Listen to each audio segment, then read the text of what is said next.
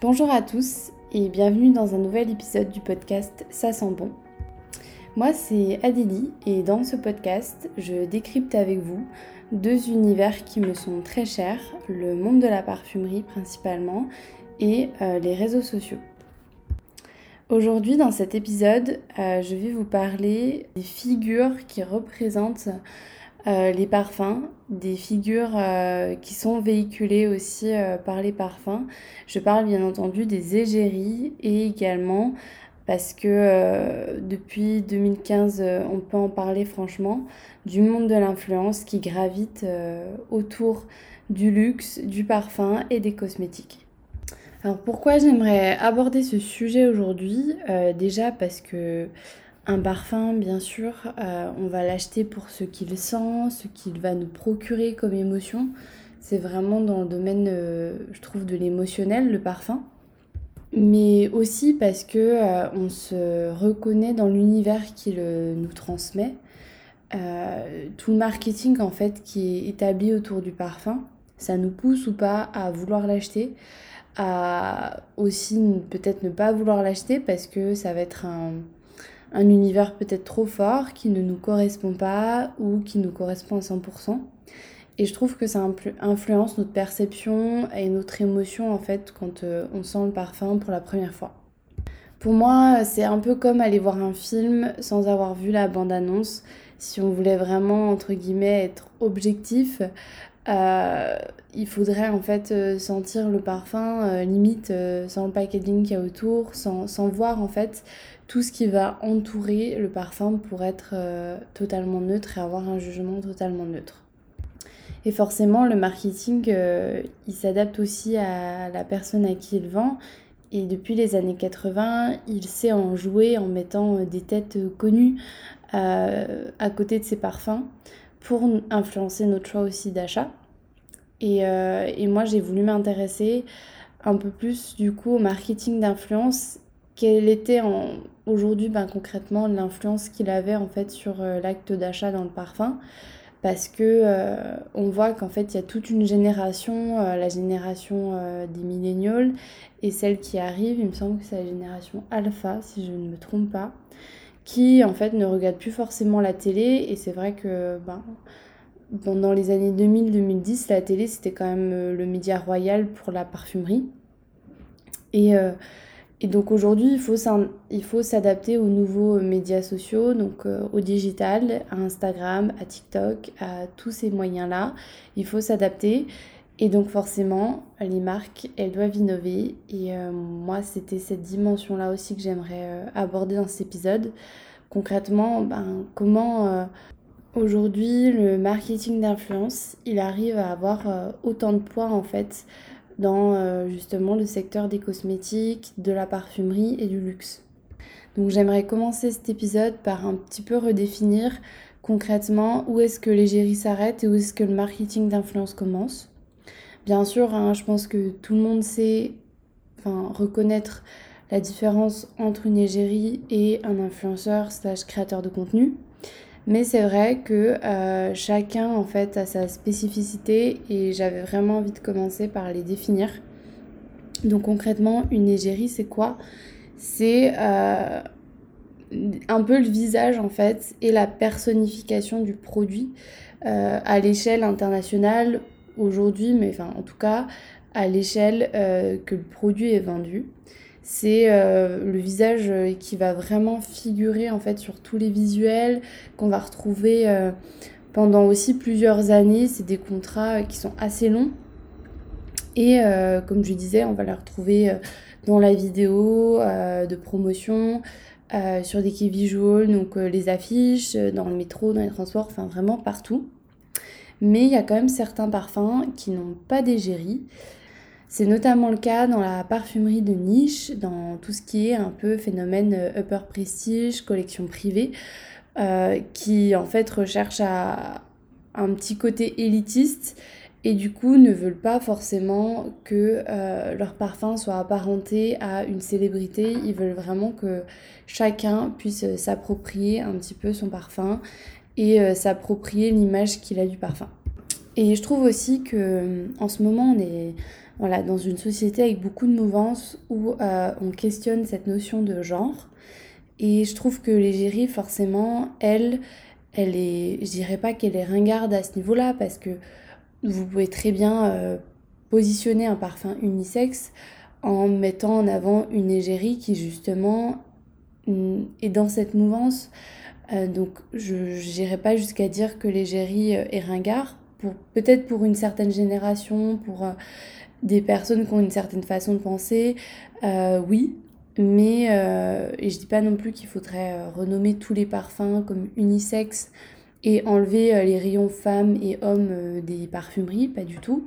Je dis juste que l'égérie, forcément, pour une certaine génération, elle va commencer à devenir un petit peu obsolète, voire un peu mal vue, parce qu'il y a aussi ce risque du cliché, en fait, de la belle femme blonde, jeune, euh, avec la peau toute lisse, avec le sourire euh, euh, radieux, blanc. Enfin voilà, je trouve qu'il y a aussi cette notion quand on apparente trop son parfum à, une image, ben on a du mal à s'en détacher. Et il y a des parfums qui clairement collent à une femme ou un homme. Et comme je dis, ben on a beau changer d'égérie ou autre, on s'en détachera pas en fait de ce visage. Et je pense que pour le côté appropriation du parfum, ça peut avoir des défauts. Pour moi ensuite, donc en dessous de l'égérie, on va avoir l'ambassadeur. L'ambassadeur, en fait, c'est, euh, il est plus euh, sur un niveau de marque, donc sa, sa, visibilité, elle sera sur toute la marque. Et il y aura un peu une co-création de contenu sans forcément que le parfum soit euh, identifié avec sur cette personne, en fait. C'est, euh, ça se joue, je pense, sur le profil en fait de, de la personne et la durée. L'ambassadeur, ça peut être euh, ben voilà une star internationale, euh, un sportif, ça, peut être n'importe qui, quelqu'un quand même de célèbre, mais ça peut aussi être un créateur de contenu plus nano, avec une plus petite communauté. Ça peut être les deux.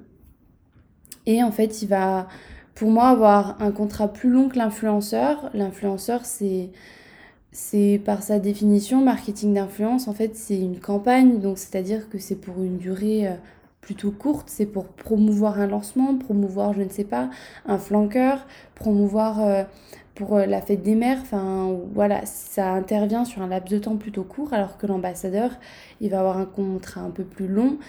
Euh, et il va interagir peut-être aussi avec d'autres produits de la marque. Je vous donne un exemple. On va avoir Julia Roberts qui est l'égérie du parfum La vie est belle de Lancôme. Voilà, égérie, forcément, je dis, comme je disais, une égérie aujourd'hui, quand on pense à ce parfum, on, pense à Julia Roberts. Alors qu'on va avoir par exemple Chiara Ferrani, qui est à la base une influenceuse mode, elle est ambassadrice de la marque dans la mesure où elle va promouvoir le parfum, elle va, que ce soit sur son compte Instagram ou sur celui de la marque, elle va être aussi, euh, elle va avoir une grande visibilité sur le compte Instagram par exemple de la marque Lancôme et elle va aussi promouvoir euh, le maquillage euh, et d'autres produits de la marque. Donc pour moi c'est c'est vraiment une notion assez forte l'ambassadeur qui est encore différente de l'égérie et du simple, entre guillemets, créateur de contenu. Et donc, intéressons-nous maintenant un peu plus à notre créateur de contenu slash influenceur. Concrètement, un influenceur, comme je disais, pour moi, il va intervenir sur de plus courtes durées. C'est vraiment un outil de communication pour toucher une cible précise. En fait, on va, s'intéresser à l'influenceur euh, soit par son nom, soit par la communauté qu'il va toucher et euh, en fonction de nos objectifs tout simplement en tant que marque. Et donc euh, cette cible c'est vraiment en fait ce qui nous intéresse le plus un petit peu chez l'influenceur, surtout pour un, un, contrat qui va être assez court, comme je disais, qui va peut-être se jouer à des périodes très précises dans le cycle de vente. Et surtout l'influenceur il va, comme je disais, on va s'intéresser à sa cible, à son audience et forcément il touche pas l'international l'influenceur donc ça va être surtout du un peu local c'est-à-dire euh, voilà on va choisir peut-être trois influenceuses françaises pour une telle campagne mais du coup ce sera vraiment rattaché par exemple à Lancôme ou Yves Saint Laurent France à côté de ça, on va en choisir des italiennes, on va en choisir des américaines. Et c'est vraiment voilà, des, campagnes un petit peu bonus qui seront poussées au niveau plus local auprès d'une cible précise. Parce que voilà, chaque média a sa cible et forcément on va pas toucher les mêmes personnes euh, avec un encart dans Vogue qu'avec euh, une Lena Situation. Je trouve qu'il y a quand même un changement qui s'opère aujourd'hui dans le sens où euh, avant les marques elles capitalisaient pas sur ce que les créateurs pouvaient créer pour elles euh, elle mettait pas forcément en avant un petit peu euh, les photos ou les mises en scène que euh, les influenceurs faisaient de leurs produits. Je trouve qu'aujourd'hui, on voit aussi un petit peu plus apparaître les contenus créés en fait pendant ces campagnes d'influence, donc par les influenceurs. On les voit vraiment apparaître sur les comptes officiels des marques et c'est vraiment pas plus mal. Ça permet de mettre en avant le travail de chacun et aussi de d'assumer un petit peu plus ce côté bah oui euh, on a fait une campagne payante avec tel influenceur pour notre produit. Je trouve qu'avant c'était limite un peu euh, tabou de, le paid partnership là qu'on peut voir euh, qui est aujourd'hui obligatoire d'ailleurs. Mais je trouvais qu'il y a une période c'était j'avais l'impression que c'était tabou. Et aujourd'hui les marques assument à fond faire des campagnes avec les influenceurs en vogue du moment quoi Maintenant, du coup, qu'on a un peu défini tout ça, euh, j'aimerais qu'on aborde le sujet un petit peu plus historique concrètement. Euh, l'influence, ça arrivait quand en France? Ça arrivait euh, dans les années 2012-2015.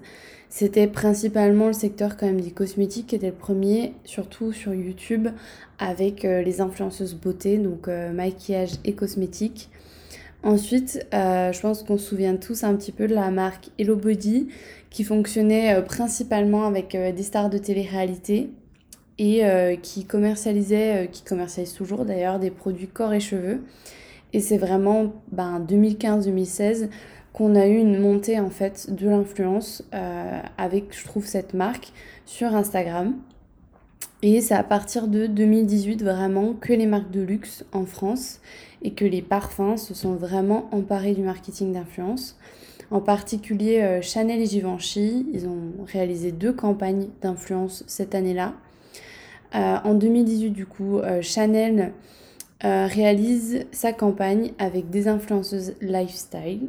Donc ça se déroule à Deauville et c'est à l'occasion du lancement de son parfum Paris Deauville, donc de la collection Les de Chanel. Ce qui est bien en fait, c'est que c'est une collection de niche clairement hein, les autres Chanel c'est pas une collection euh, qu'on voit passer à la télé c'est pas une collection qu'on voit passer forcément dans les magazines. C'est une collection niche de la marque. Et euh, je trouve ça bien que euh, dès 2018 un petit peu dès les prémices en fait de l'influence dans le luxe la marque capitalise sur une collection un petit peu plus élitiste un peu plus niche. Donc je trouve ça chouette surtout qu'en plus c'est euh, des parfums qui n'ont pas le rayonnement d'une égérie. Donc, euh, en tout cas, je, trouve ça osé de la part de la marque. Ensuite, euh, comme je disais, il y a eu Givenchy pour le lancement de l'interdit, parfum qu'on connaît tous aujourd'hui, qui a vraiment misé très gros. Donc Givenchy, c'est le groupe LVMH. Et ils ont collaboré pour cette, ce parfum, enfin ce lancement en tout cas. Ils ont collaboré avec le groupe d'influence Rich, pour euh, leur campagne. Du coup, ils ont sélectionné cinq influenceuses euh, et elles ont réalisé en fait une série de stories qui retracent le storytelling du parfum. Donc elles avaient toutes euh, moins de 200 000 abonnés d'après l'agence Rich pour un total en tout de 45 stories qui ont été publiées. Et donc, selon l'agence, toujours, c'est plus de 3 millions d'impressions, stories et posts confondus et 165 000 euh, d'engagement. Et donc cette campagne a gagné le prix de la meilleure campagne d'influence pour le luxe. Bon, c'est un prix qui est réalisé par Rich, la même agence qui a lancé la campagne, mais on a quand même un jury de 26 directeurs et experts marketing d'entreprises diverses, donc c'est quand même un, un, prix à saluer. Et euh, moi, je me souviens que c'était une campagne qui m'avait assez marquée et que j'avais en tout cas vu tourner euh, en plus euh, du côté vraiment télévision. c'était un parfum que j'avais vu tourner sur les réseaux sociaux. Et là, je parle bien entendu d'une campagne qui a eu lieu pour le lancement. Donc, c'était une campagne avec, voilà, comme je viens de vous expliquer, un vrai storytelling. Ça s'est passé en story. Enfin, c'était ultra travaillé. Mais moi, après, ce parfum, je l'ai vu dans, dans, des vidéos YouTube, dans des réels. Enfin, il n'y avait pas encore de réels en 2018. Mais enfin, je l'ai vu dans des vidéos un peu plus courtes, dans des stories d'autres influenceuses. Après, il y a eu, en fait, euh, je dirais des petites campagnes par-ci par-là. Mais c'est vrai qu'ils ont quand même euh, envoyé du lourd dès le début. Donc je vous ai parlé un petit peu euh, des prémices de l'influence qui sont pas si vieux que ça. Mais concrètement aujourd'hui, ça pèse euh, combien en France l'influence? Euh, Il faut savoir donc déjà qu'il n'y a pas forcément de nom. on appelle ça un peu des influenceurs slash créateurs de contenu. C'est vrai que certains n'aiment pas le nom influenceur, d'autres voilà, c'est un petit peu au bon vouloir de chacun. On en a dans tous les secteurs aujourd'hui, que ce soit le lifestyle, la beauté, le sport, la food, euh, l'art, enfin il y en a vraiment dans tout secteur. Euh, et on en compterait pas moins de 38 000 en France euh, qui ont entre 10 000 et 1 million d'abonnés selon toujours Rich et c'était ça date de 2019 donc ça date d'avant le Covid. Donc je pense clairement que ces 38 000 influenceurs ils sont bien plus aujourd'hui et donc forcément, Instagram reste leur réseau social principal. Euh, c'est vrai qu'avant ça, il y avait YouTube qui fonctionnait beaucoup. Euh, mais c'est vrai qu'on se rend compte qu'une grande, grande majorité des influenceurs Instagram n'ont pas YouTube. Et donc, pour répondre euh, à une demande de plus en plus accrue par les marques et pour structurer aussi un petit peu ce milieu, de nombreuses agences ont vu le jour. L'agence pour moi qui me vient en première, c'est Follow. C'est une des plus connues, en tout cas dans le monde du luxe et des cosmétiques. Et elle est aujourd'hui à l'origine de différentes campagnes euh, vraiment à succès. On a Dior Parfum et la marque Dior de manière générale qui collabore énormément avec euh, cette euh, agence.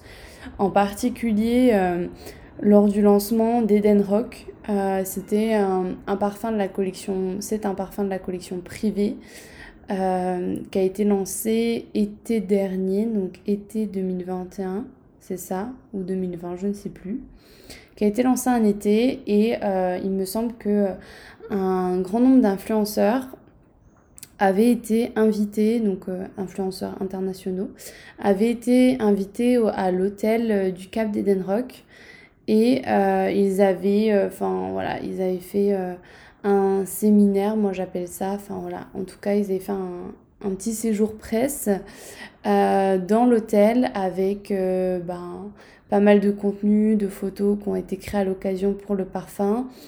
Euh, et il y avait eu, je crois, un atelier autour de la vanille parce qu'il y avait eu un autre parfum, la vanille, qui était sorti. Enfin voilà, il y avait eu vraiment quasiment 3-4 jours de contenu sur ce parfum, sur tous les réseaux sociaux. Donc j'ai trouvé ça très chouette. Et Dior a remis la barre un petit peu très haut euh, en mai à l'occasion de la cueillette de la rose de mai pour son parfum Miss Dior.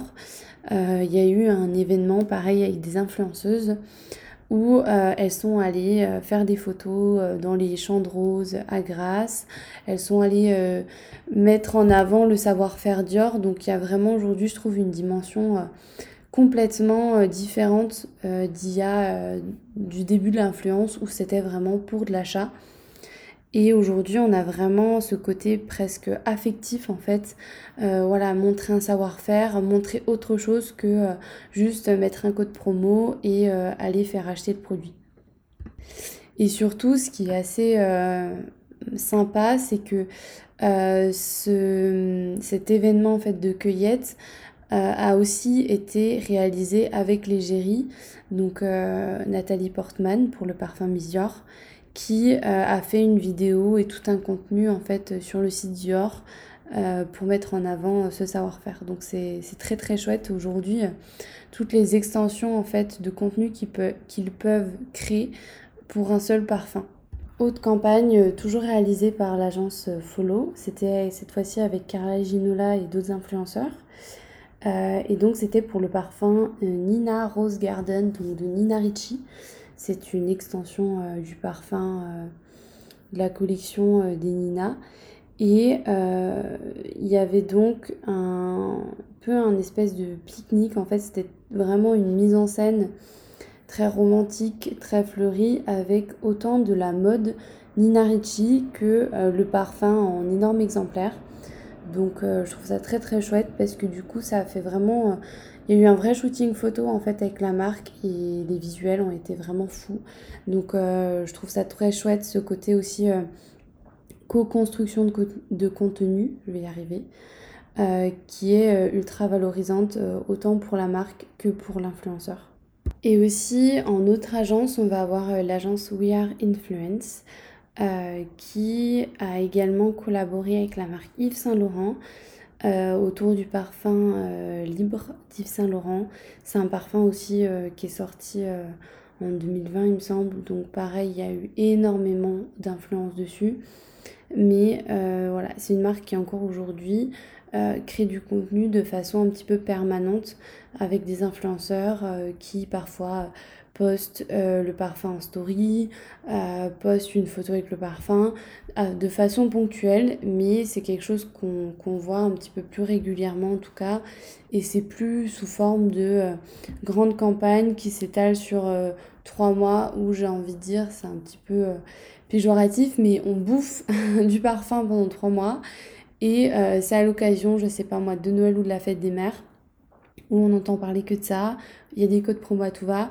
Maintenant, je trouve que c'est plus subtil, euh, surtout qu'on est quand même dans des marques de luxe. Donc, il faut que ce soit subtil, il faut que ça, reste euh, agréable à voir. Et donc, je trouve que aujourd'hui, les marques et les influenceurs arrivent vraiment à créer du contenu qui est qualitatif et qui est vraiment agréable à regarder. Il y a plein plein d'autres agences hein, qui, euh, qui fonctionnent euh, dans le luxe et dans le parfum. Euh, on va retrouver l'agence Point donc PO Agency, qui, qui a par exemple Enjoy Phoenix, enfin Marie Lopez, et plein d'autres influenceurs. Il y a les sœurs de production. Il y a du coup la plateforme Reach il y en a plein, plein d'autres. Mais ce que je trouve un peu dommage, c'est que c'est toujours un petit peu difficile de, trouver leur réalisation. Enfin, j'avoue, j'ai un peu galéré à retrouver des exemples de campagne. Euh, et du coup, dès, que je, dès que je tombais en fait sur un contenu sur Instagram, je, le sauvegardais, je l'enregistrais pour euh, essayer d'en avoir un maximum à présenter. Mais euh, j'en ai retrouvé d'autres. Il y a eu Yes I Am aussi de Cacharel qui a, qui a fait beaucoup d'influence. il me semble qu'il y avait si je dis pas de bêtises, Mademoiselle Gloria, euh, qui avait été sélectionnée euh, et ça avait été une campagne réalisée par Publicis Lux. Pareil, euh, Idole de Lancôme, il y en a eu, ça c'est certain. Mais voilà, c'est des contenus sur les réseaux sociaux, c'est assez éphémère, donc qui sont un peu difficiles à retrouver. Mais en tout cas, je vais essayer de vous en mettre un maximum sur mon compte Instagram. Je vais faire un post dédié à des campagnes d'influence, des visuels qui ont été vraiment chouettes. Donc n'hésitez pas à aller sur mon compte Instagram. Toutes les sources nécessaires, euh, les liens, euh, vraiment, vous retrouverez tout dans la barre d'infos du podcast. Donc n'hésitez surtout pas à aller y faire un petit tour si vous avez d'autres questions. En tout cas, concrètement, le parfum en influence, je trouve que c'est un produit qui est un petit peu différent des autres. pourquoi? Parce que ben, dans l'acte d'achat, c'est pas pareil. Un parfum, euh, une crème, on va pouvoir un petit peu voir la texture, on va entre guillemets savoir un peu à quoi s'attendre dans une, dans une vidéo Instagram ou un post. Alors que le parfum, ben, si on l'a pas senti, euh, vous pouvez toujours le commander, vous aurez un échantillon, vous testerez, puis au pire, vous retournerez votre produit. Mais c'est vrai que je trouve que dans l'acte d'achat, c'est différent qu'un jean, ou, euh, ou autre. Et euh, même si on est ultra connaisseur, que euh, les, enfin, les matières premières qui constituent le parfum nous parlent, bah, on ne peut pas s'imaginer en fait ce qu'il va concrètement sentir. En plus, c'est un peu un produit à double tranchant, dans le sens où on peut être face à une clientèle qui aime un seul parfum et qui ne va pas souhaiter changer, un peu comme les cosmétiques. Une fois qu'on a trouvé sa crème miracle, ben, on n'a pas forcément envie de changer. Et par contre, on va avoir aussi des, cibles euh, et des acheteurs potentiels qui aiment la nouveauté et qui vont aimer accumuler des produits. Donc euh, c'est un peu à double tranchant, tout dépend euh, des habitudes de chacun. Et donc, en général, on est quand même sur un objectif de drive to store ou to e-store. Surtout que maintenant, on peut mettre des liens ultra facilement en story. Même maintenant sur Instagram, n'importe qui aujourd'hui peut taguer un produit, euh, mettre la petite vignette prix avec euh, le lien de redirection euh, pour par exemple commander le produit sur Sephora ou autre. Donc même les influenceurs peuvent le faire. Donc il y a vraiment beaucoup d'outils en fait pour ce, ce secteur-là sur Instagram.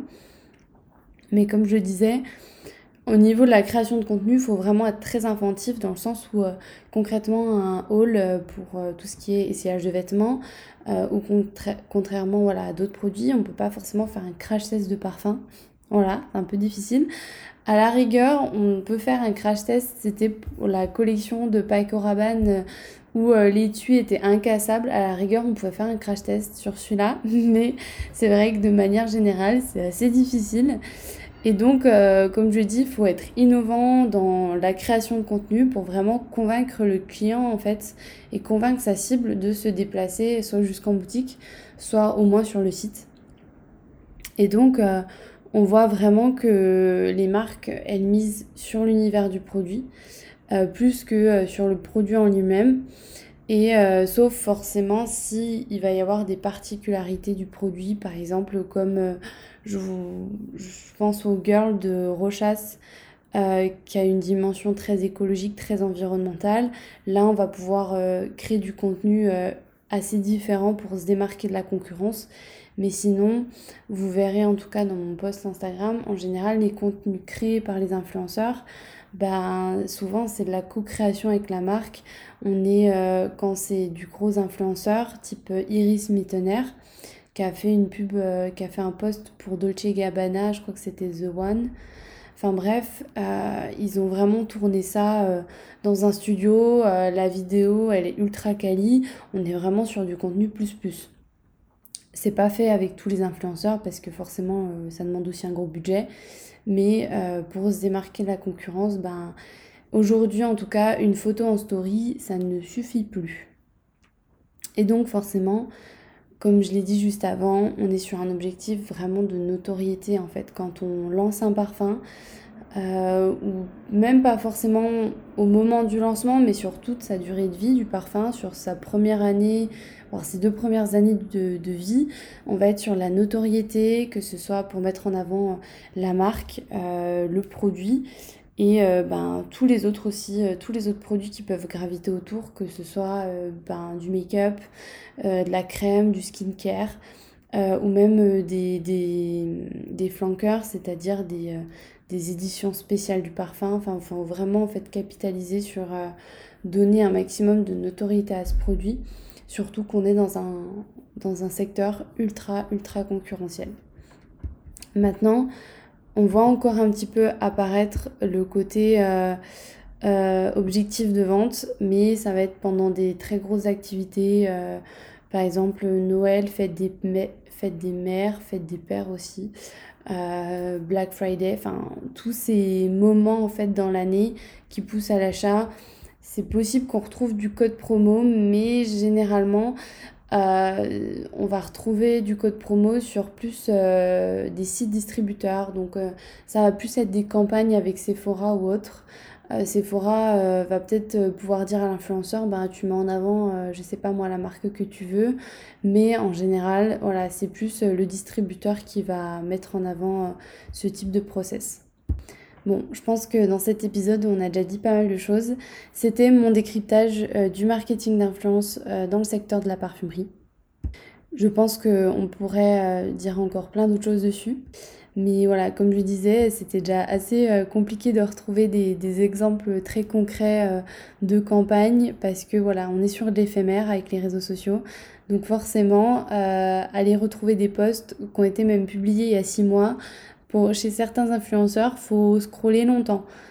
En tout cas, pour ceux qui m'ont écouté jusqu'ici, merci. Et surtout, n'hésitez pas à aller voir mon compte Instagram. Je vous, je vous mets tout dans les notes de l'épisode. Mais euh, voilà, j'essaie en tout cas de faire du contenu un petit peu plus différenciant de ce que je peux dire dans les épisodes. Et surtout, je peux ajouter du visuel. Donc c'est toujours un peu mieux. Donc n'hésitez pas à aller faire un tour. Et moi, ben, je vous dis à très bientôt pour un nouvel épisode. Bye